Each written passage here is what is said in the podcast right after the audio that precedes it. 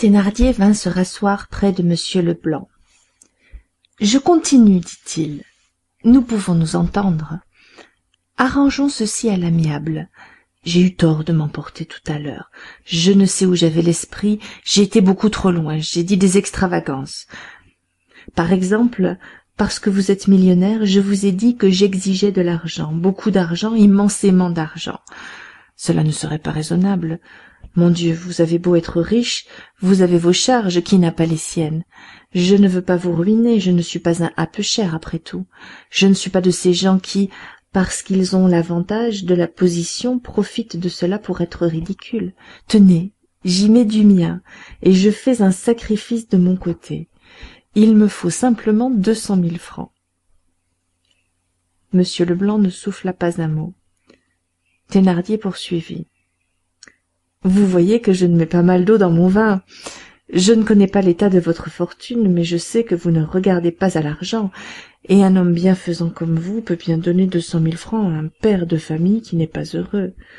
Certainement vous êtes raisonnable aussi vous ne vous êtes pas figuré que je me donnerais de la peine comme aujourd'hui et que j'organiserais la chose de ce soir qui est un travail bien fait de l'aveu de tous ces messieurs pour aboutir à vous demander de quoi aller boire du rouge à quinze et manger du veau chez Desnoyers deux cent mille francs ça vaut ça. Une fois cette bagatelle sortie de votre poche je vous réponds que tout est dit et que vous n'avez pas à craindre une pichenette. Vous me direz mais je n'ai pas deux cent mille francs sur moi oh je ne suis pas exagéré je n'exige pas cela.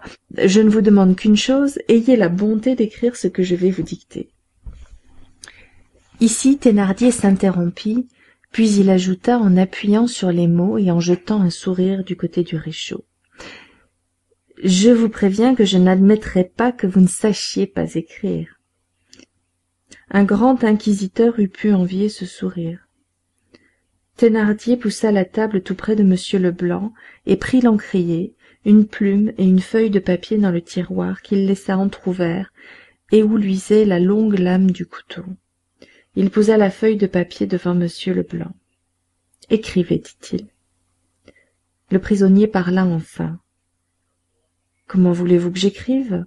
Je suis attaché c'est vrai pardon fit thénardier vous avez bien raison en se tournant vers bigrenaille déliez le bras droit de monsieur. Panchaud dit printanier dit bigrenaille exécuta l'ordre de thénardier. Quand la main droite du prisonnier fut libre thénardier trempa la plume dans l'encre et la lui présenta. Remarquez bien monsieur que vous êtes en notre pouvoir à notre discrétion absolument à notre discrétion qu'aucune puissance humaine ne peut vous tirer d'ici et que nous serions vraiment désolés d'être contraints d'en venir à des extrémités désagréables. Je ne sais ni votre nom ni votre adresse mais je vous préviens que vous resterez attaché jusqu'à ce que la personne chargée de porter la lettre que vous allez écrire soit revenue. Maintenant veuillez écrire. Quoi? demanda le prisonnier. Je dicte. Monsieur leblanc prit la plume thénardier commença à dicter. Ma fille. Le prisonnier tressaillit et leva les yeux sur thénardier. Mettez ma chère fille dit thénardier. M leblanc obéit. Thénardier continua. Viens sur-le-champ il s'interrompit. Vous la tutoyez n'est-ce pas? Qui? demanda m leblanc. Parbleu dit thénardier. La petite l'alouette m leblanc répondit sans la moindre émotion apparente. Je ne sais ce que vous voulez dire. Allez toujours fit thénardier et il se remit à dicter. Viens sur-le-champ j'ai absolument besoin de toi. La personne qui te remettra ce billet est chargée de t'amener près de moi. Je t'attends. Viens avec confiance. M leblanc avait tout écrit. Thénardier reprit. Ah effacez viens avec confiance cela pourrait faire supposer que la chose n'est pas toute simple et que la défiance est possible. M leblanc ratura les trois mots. À présent poursuivit thénardier signez. Comment vous appelez-vous? Le prisonnier posa la plume et demanda. Pour qui est cette lettre? Vous le savez bien répondit thénardier. Pour la petite je viens de vous le dire. Il était évident que thénardier évitait de nommer la jeune fille dont il était question il disait l'alouette il disait la petite mais il ne prononçait pas le nom. Précaution d'habile homme gardant son secret devant ses complices. Dire le nom c'eût été leur livrer toute l'affaire et leur en apprendre plus qu'ils n'avaient besoin d'en savoir. Il reprit. Signez quel est votre nom?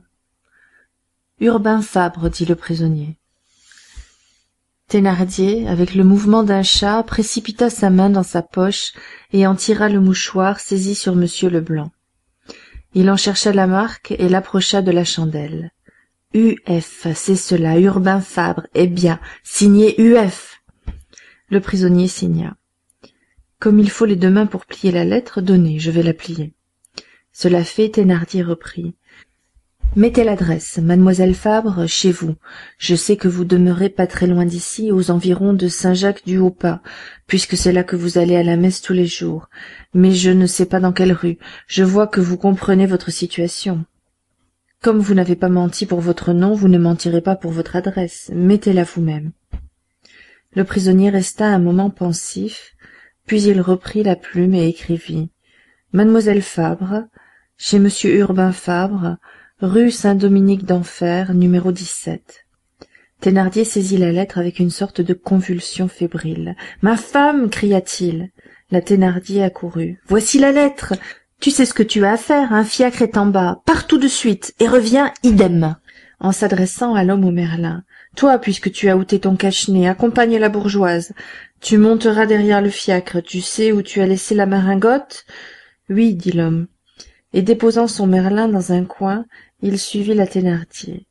Comme il s'en allait thénardier passa sa tête par la porte entrebâillée et cria dans le corridor surtout ne perds pas la lettre! Songe que tu as deux cent mille francs sur toi! La voix rauque de la thénardier répondit sois tranquille je l'ai mise dans mon estomac! Une minute ne s'était pas écoulée qu'on entendit le claquement d'un fouet qui décrut et s'éteignit rapidement bon! grommela thénardier ils vont bon train. De ce galop-là la bourgeoise sera de retour dans trois quarts d'heure. Il approcha une chaise de la cheminée et s'assit en croisant les bras et en présentant ses bottes boueuses au réchaud j'ai froid aux pieds dit-il. Il ne restait plus dans le bouge avec thénardier et le prisonnier que cinq bandits. Ces hommes à travers les masques ou la glu noire qui leur couvrait la face et en faisait au choix de la peur des charbonniers des nègres ou des démons avaient des airs engourdis et mornes et l'on sentait qu'ils exécutaient un crime comme une besogne tranquillement sans colère et sans pitié avec une sorte d'ennui. Ils étaient dans un coin entassés comme des brutes et se taisaient. Thénardier se chauffait les pieds. Le prisonnier était retombé dans sa taciturnité un calme sombre avait succédé au vacarme farouche qui remplissait le galetas quelques instants auparavant. La chandelle où un large champignon s'était formé éclairait à peine l'immense taudis le brasier s'était terni et toutes ces têtes monstrueuses faisaient des ombres difformes sur les murs et au plafond. On n'entendait d'autre bruit que la respiration paisible du vieillard ivre qui dormait marius attendait dans une anxiété que tout accroissait. L'énigme était plus impénétrable que jamais. Qu'était-ce que cette petite que thénardier avait aussi nommée l'alouette? Était-ce son ursule? Le prisonnier n'avait pas paru ému à ce mot. L'alouette. Et avait répondu le plus naturellement du monde je ne sais ce que vous voulez dire d'un autre côté les deux lettres uf étaient expliquées c'était urbain fabre et ursule ne s'appelait plus ursule. C'est là ce que marius voyait le plus clairement. Une sorte de fascination affreuse le retenait cloué à la place d'où il observait et dominait toute cette scène. Il était là presque incapable de réflexion et de mouvement comme anéanti par de si abominables choses vues de près. Il attendait en espérant quelque incident n'importe quoi ne pouvant rassembler ses idées et ne sachant quel parti prendre dans tous les cas disait-il si l'alouette c'est elle je le verrai bien car la thénardier va l'amener ici. Alors tout sera dit je donnerai ma vie et mon sang s'il le faut mais je la délivrerai rien ne m'arrêtera. Près d'une demi-heure passa ainsi. Thénardier paraissait absorbé par une méditation ténébreuse. Le prisonnier ne bougeait pas. Cependant marius croyait par intervalles et depuis quelques instants entendre un petit bruit sourd du côté du prisonnier tout à coup thénardier apostropha le prisonnier. Monsieur fabre tenez autant que je vous dise tout de suite. Ces quelques mots semblaient commencer un éclaircissement. Marius prêta l'oreille thénardier continua. Mon épouse va revenir ne vous impatientez pas. Je pense que l'alouette est véritablement votre fille et je trouve tout simple que vous la gardiez. Seulement écoutez un peu. Avec votre lettre ma femme ira la trouver j'ai dit à ma femme de s'habiller comme vous avez vu de façon que votre demoiselle la suive sans difficulté. Elles monteront toutes deux dans, le fiacre avec mon camarade derrière. Il y a quelque part en dehors d'une barrière une maringotte attelée de deux très bons chevaux. On y conduira votre demoiselle. Elle descendra du fiacre. Mon camarade montera avec elle dans la maringotte et ma femme reviendra ici nous dire c'est fait quant à votre demoiselle on ne lui fera pas de mal. La maringotte l'amènera dans un endroit où elle sera tranquille. Et dès que vous m'aurez donné les petits deux cent mille francs on vous la rendra. Si vous me faites arrêter mon camarade donnera le coup de pouce à l'alouette. Voilà. Le prisonnier n'articula pas une parole. Après une pause thénardier poursuivit c'est simple comme vous voyez il n'y aura pas de mal si vous ne voulez pas qu'il y ait du mal. Je vous conte la chose je vous préviens pour que vous sachiez. Il s'arrêta le prisonnier ne rompit pas le silence et thénardier reprit.